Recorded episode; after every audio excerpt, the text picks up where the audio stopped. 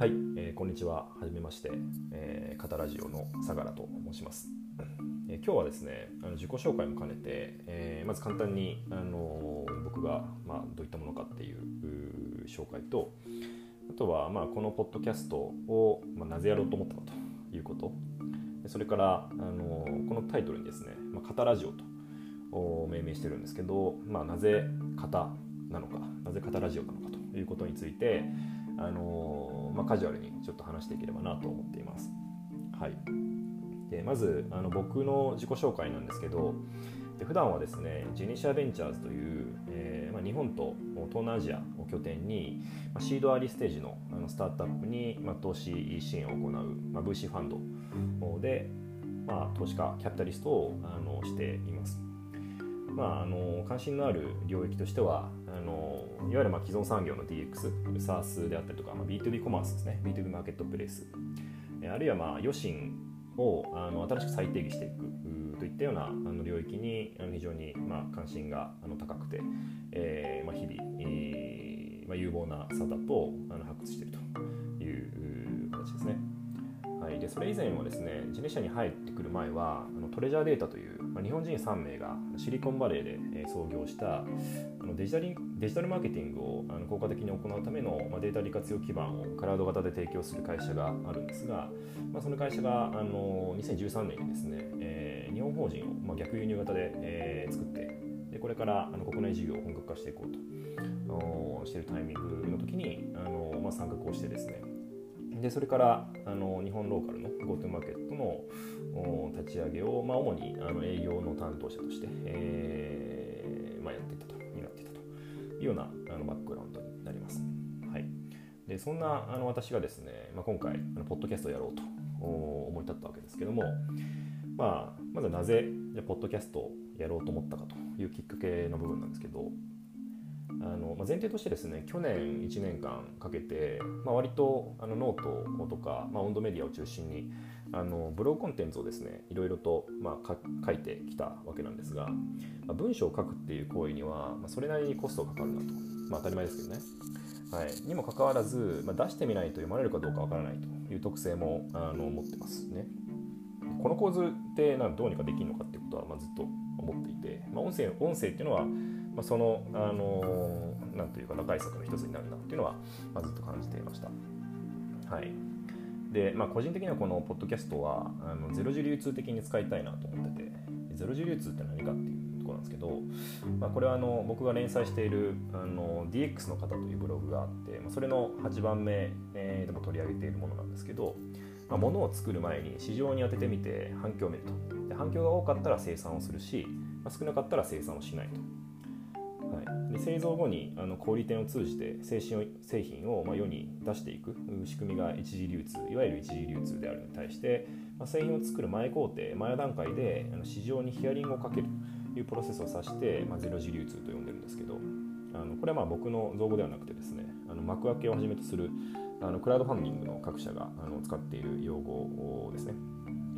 なんでまあコンテンツの作成においても、まあ、まずはあの構成のコストとか高越のコストが相対的に低いあのハードルが低い音声コンテンツで、えーまあ、アウトプットするところから入ってでその中から、まあ、反響のいいものからですね順に文章をに落として、まあ、ストック化していくようなあの動きができればいいなと思ったのが、はいあのまず最初のきっかけのところですね。はい、あとは、まあ、ノートもそうですけどブログって結構あの混み合ってるなっていうのがあの最近特にまあ思ってきてですね。まあ、いろんな分野の、まあ、専門家とか、まあ、実務家の方がですね、まあ、いいコンテンツをたくさんまあ書いて出されて、えー、いるのに対して、まあ、音声っていうのはまだまだごく少数の作り作り手に対して、ま、大多数の聞き手っていう構図が、あの、あるので、まあ、取るポジションによっては、まあ、まだまだ、あの、チャンスがあるかなと、はい、いうことですね。なのでまあ、 first mover advantage は、まあ、効くかどうかは分からないですけど、まあ、このタイミング、まあ、そんなにこう決して早いってわけじゃないので、でむしろあの early 寄りの、まあ、 last mover くらいかもしれないですけど、まあ、先行者の方からですねいろいろと気づきを得ながらあのコツコツやっていきたいなと、はい、思っています。まあ、最近あの音声コンテンツ時代における SEO っていうのは、まあ、どういった形になるのかなっていうのをよく考えるんですけどあの、まあ、個人的にはですねあの音声データそのものに対して、まあ、インデックスが貼られてあの検索できるようになるっていうよりはどっちかというとまあ音声ファイルの自動書き起こしみたいなものが、まあ、今よりずっとあの今後ですね容あの容易になっていって簡単になっていってでそれをウェブページとして吐き出すなりなんなりしてでそれがまあ検索されるような形が一般的になっていくんじゃないかなっていうあの仮説を持ってるんですね。でとなると、まあ、それが可能になるタイミングで、まあ、より多くのあのより良いコンテンツ音声コンテンツを、まあ、すでに持っているメディアがあの強いということになるのであの、まあ、ここにおいてそうですねさっきの、あのファーストムーバーアドバンテージ先行者利益が、あの効いてくるかなというところは、まあ、あるので、まあ、早くから作っておいてあの損はないかなという考えに、まあ、至ったわけですね。はいまあ、とはですねだろうな、まあ、ブログのコンテンツってどうしても平面的になりがちだなと思ってて、まあ、平面的だとあの、まあ、心理が、ま、伝わりにくいっていうのはもちろんあるんですけどあの、ま、読者の可処分時間を占有しちゃいがちですよね。ま、音声ってあの一方でま並列作業いわゆるながら作業を可能にするのであのこのコロナ禍で増えているであろう、まあ、散歩とかエアロバイクとかあとランニングみたいなエクササイズ中にそのお供としてあの、まあ、ある意味で可処分時間を占有しない形でお届けできるのもいいなと。はい、で YouTube だとまあさらにですねビジュアルも見えるのであのさらにこう立体的になるんですけどこの、まあ、目視が入るので、あのまあ、今の可処分時間の制約に引っかかるっていうのと、まあ、場合によってはあの動画がノイズにもつながるっていうことあるなと思うんですね。はい、でえっとまあ、あとは、まあ、個人的にはですね僕とあの接してる方と、まあ、よくわかると思うんですけどあの顔見てても表情を読み取りづらいっていうのは昔から言われていてであればまあ僕がその YouTube で動画を、ね、差し込んだところであの立体感を出すっていう目的果たせないなと、はい、あのいうところもありますよね。まあ、表情を見て立体感出ないどういうことやねんっていう感じなんですけど、まあ、それもあると。はいいうことで、まあ、ポッドキャスト、あのそうですね、コツコツとやっていければなと、はい、思います。ですねまあ、VC と起業家僕がやってるベンチャーキャピタルって、まあ、起業家の方とあの一緒に事業を作ってですね、えーまあ、経済的に市場で評価されたら、まあ、そこでリターンを得て、えー、またま投資をしてっていう、まあ、サイクルを回していくわけなんですけど VC と起業の起業家の付き合いっていうのは、まあ、すごく長いんですよね、まあ、一生とまではいかないかもしれないですけど、まあ、少なくとも半生ぐらいは共有していくというので、あのそのまあどういう人が、まあ、どういう思いでですねあの起業しているかあるいは一方でどういう人がどういう思いで投資をしているかっていうことをなるべくこうナラティブな形でですねあの配信をしていく共有していくっていうことにはま価値があるだろうと職業柄ですね。はい、なので、まあ、このポッドキャストの配信を通じてですね文章では伝わりづらい感情の部分とかあとはまあ好きなこと嫌いなことみたいな、まあ、自分自身のある種自己基盤をさらけ出すっていうことにつながればなとでそれによって、ま、1人でも2人でも共感者がついてあの一緒に大きなことをなそうという気持ちになってくれればなというふうに思っています。で次にじゃあ、えっと、なぜ型なのかと。なぜ型ラジオという名前なのかということなんですけども、はい。まあ、まずなぜ型なのかっていうことの前になぜ型ラジオなのかっていうこのタイトルの、はいあのー、に込めた思いということで言うと、まあ、まずラジオっていう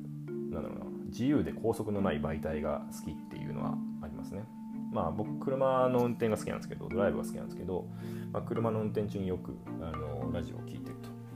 いうのが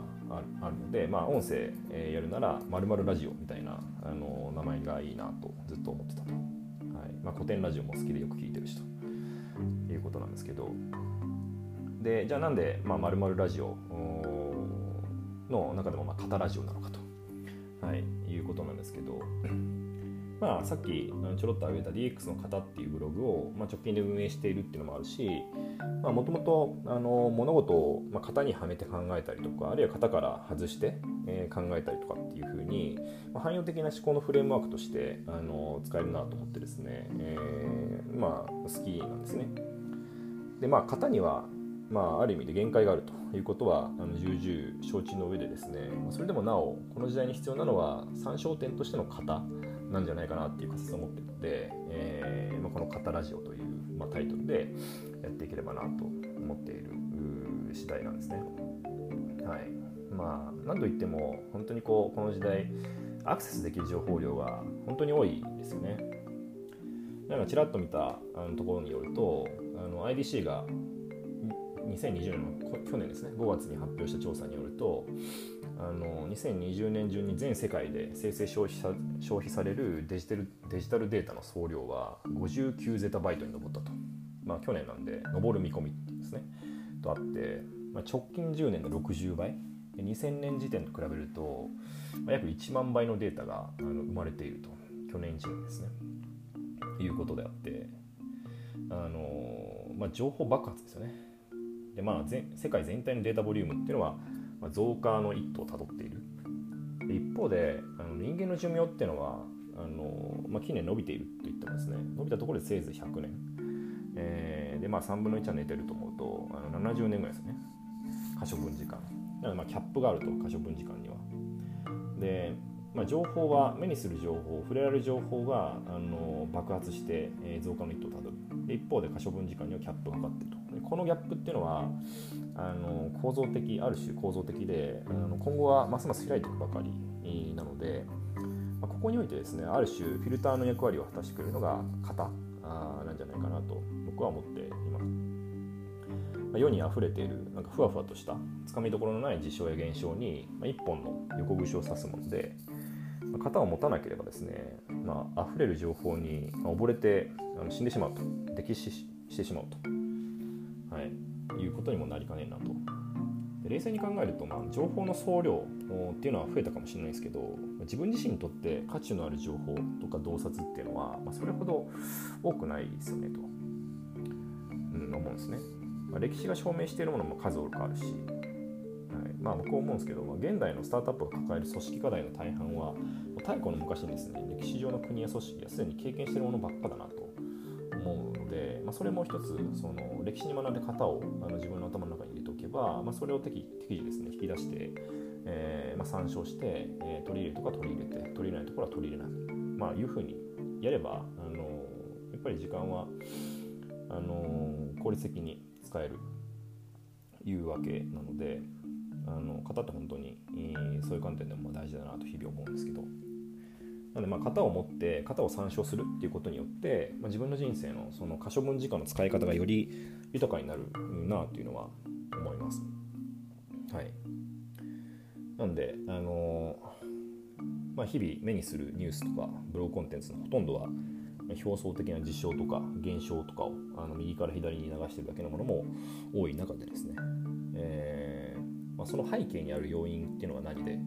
問題の本質を捉えて抽象化すると何が導かれるのかっていうような、まあ、あの濃い情報に触れられる機会っていうのはまあ少ないんですけど、まあ、これを自ら実践していくことであの意識的にアンテナを張っていこうとあるいはまあそれと同じあの意識を持った、まあ、起業家の方とあの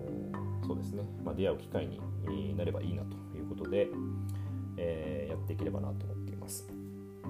まあ、配信頻度はあの不定期で、えー、そうですね、まあ、月によってバラバラになるかもしれないんですけど、はい、あのでかつ、まあ、多分にトライアル的な、あのはい、位置づけも多いんですけど、まあ、頑張って続けていければなというふうに思っています。